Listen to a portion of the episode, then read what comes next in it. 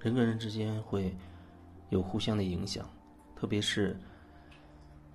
双方都没有觉察的时候，比如说一家人或者亲密关系当中的人，越是亲近，那个影响可能会越大，因为也许作为你，你可能会很担心对方怎么怎么样，你会觉得你在为他好。你在替他着想，可是你所有的这些想法，就像是一个诅咒一样，它会形成一种看不见的那种能量，就好像好比是包裹在那个人的外面。打个比方，就好像是一层透明的保鲜膜一样，你对他每一个想法、每一个念头。你的期待，然后你的批评，你的各种担心，就像这一层一层的保鲜膜一样，把它慢慢的罩住。用保鲜膜做比喻，是因为我想描述它是一个无形的状态，你看不见它，被包住的那个人他看不见，可是他会受到这层层叠叠的保鲜膜的。影响，一个层层叠叠的保鲜膜，就是别人对你各种各样的想法。你对别人有各种各样的想法，同时别人对你也会有各种各样的想法，各种担心，各种期待。这些想法念头，它也会像你看不见的那种保鲜膜一样，把你自己层层叠叠的包裹起来。这就像你在做一些决定的时候。你会无意识的就在就在想，呃，我要是这样做了，某某某会不会有想法？我做这件事，那个人会同意吗？我做了这个对得起我父母吗？万一他们生气怎么办？或者我的这个行为导致一个人生气，他身体变得不好，我要怎么办？等等。所以你会发现，你做任何一个选择，都会牵扯到很多所谓的别人。因为那别人的各种各样的想法，都附着在你的外面，把你包裹起来。如果说你慢慢开始对自己有所觉察了，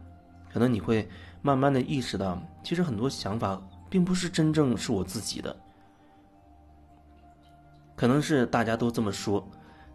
集体意识里的那些各种观念，啊，大家都觉得努力才能赚到钱。啊，有了钱一定要去投资，要赚更多的钱，啊，一定要去多买房子，因为房子以后会啊会涨价，会怎么怎么样，啊，要给子女上最好的学校，找最好的工作等等。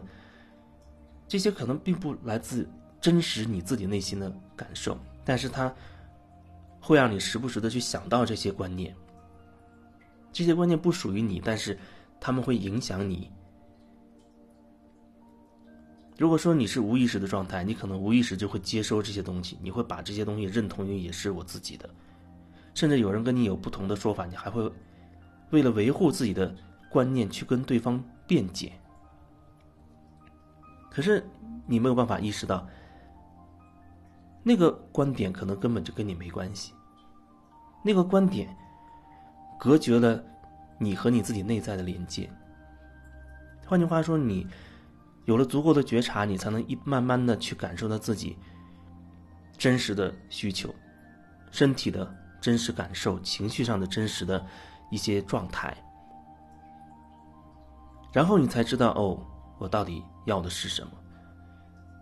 你会发现，很可能跟那些别人、那些集体的也好，还有其他人对关心你的人附附着给你的那些那些想法可能不一样。你父母可能希望你成为，成为一个医生或者成为一个老师，你可能一直都意识不到，为什么自己好像觉得我要当老师或者我要当个医生之类的这样的一个一个工作。也许有一天你足够觉察，你忽然意识到，哎，其实我从我自己的角度，我从来没有喜欢过想要去当医生啊或者教师这样的这样的做这样的工作。也可能我。你会发现自己真正喜欢的，就是画画，或者是唱歌，或者是啊，喜欢某一种乐器，或者喜欢去山水之间去静坐，去感受大自然，或者去弄弄花、弄弄草等等。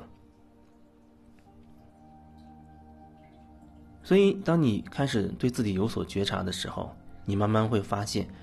包裹在自己外面的那一层又一层厚厚的保鲜膜，那是好多好多人附着在你身上的期待、想法、评判、看法、意见等等等等。所以，当你自己开始有所觉察的时候，首先你会发现，哦，自己携带的这些所谓的说法，这些。原则也好，观念也好，并非都来自于自己。你意识到这些之后，很可能你也不太愿意去把你的这些标准，像保鲜膜一样去贴在对方身上。你可能还会贴，但是你会意识到自己正在做这件事情。诶，慢慢慢慢的，你可能就会不太想再就这样做了，因为你知道这样做对一个人意味着什么。对方会受到影响，特别是他没有觉察的情况之下。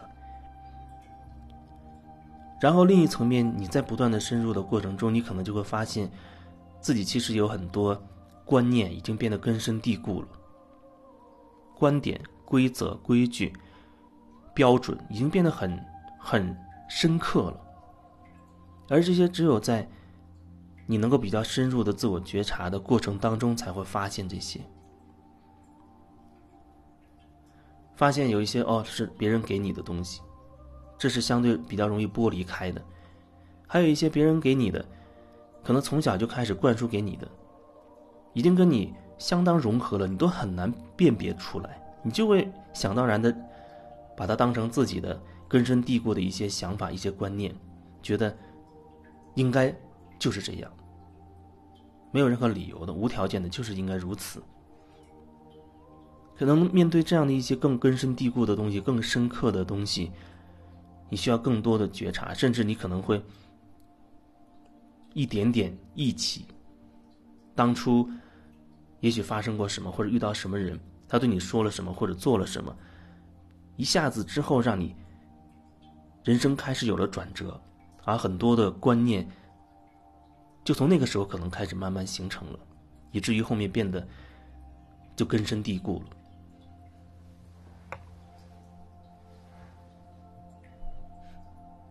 比如说，啊，有的女孩可能很小的时候遇到了性侵，类似这样的事情，然后她会发现成人之后，慢慢她发现她对所有的男性都是怀有敌意的。为什么？因为任何一个男性稍微靠近她一点点，她好像就会感受到这种跟性有关的那样的那样的场景、那样的感觉，甚至就会觉得这人靠近我就是为了上床。可是你自己稍有觉察，你会觉得很奇怪，哎，为什么我会有这样奇怪的想法？别人靠近我，我就一定会往性的那个方向去去想、去想象，然后就开始排斥，觉得对方怎么怎么样有问题。但很有可能，你后面所有的这些行为，你呢很奇怪的这些念头，基本都源于小时候你，也许你遇到的那一次性侵开始植入的。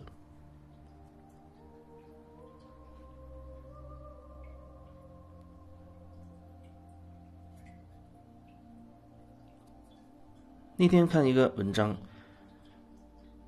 应该是音频，啊，那人大概是所谓修习了某一个法门，但是听起来就是用，比如用一句很有道理的话啊，不断的去重复给自己听，好像让自己进入到一种类似于被那一刻话催眠的状态，让自己相信那句话就是真的，然后他可能就会说。你不断的去相信这句话，不断的告诉自己这句话，你在生活中就能体验到这句话。这句话这样的说法，我觉得确实是如此。你不断的给自己催眠，你当然会在你生生活当中会体验到那句话对你给你带来的一些感受。可是一个你曾经的伤害，比如说小时候遇到的那些像类似于性侵犯那种烙印很深刻的伤害。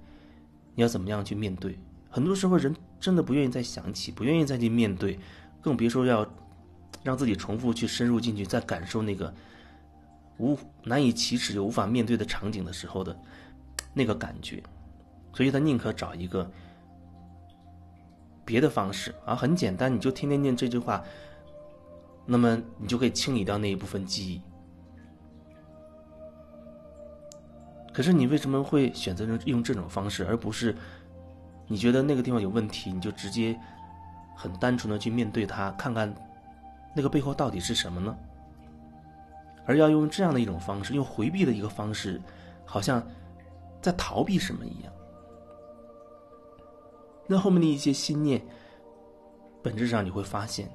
你无非还是在用这样的方式，巧妙的躲避自己，不愿意再去面对那些。不堪回首的往事，但是就是有一些这样的所谓的理论，啊，它有很强大的，就像咒语一样的这样的力量，它起到的作用，基本就把你覆盖在覆盖在你不愿意回首的那个事件的上面，让你相信它，相信它，层层叠叠，直到盖到厚到你无法再穿透进去，重新看那件事情，你就会。以为哎那件事情过去了不见了，可是事情是什么就是什么样子，他真的有没有过关？你只要再深入深入进去感受一次，你就会知道。当然，我也见过另一种类型，他已经把自己催眠到一定程度，啊，已经在那些不堪回首的往事上面覆盖了好多好多的东西、信念、道理。然后我说，那可以。可以检验一下你有没有过关，有没有真的放下。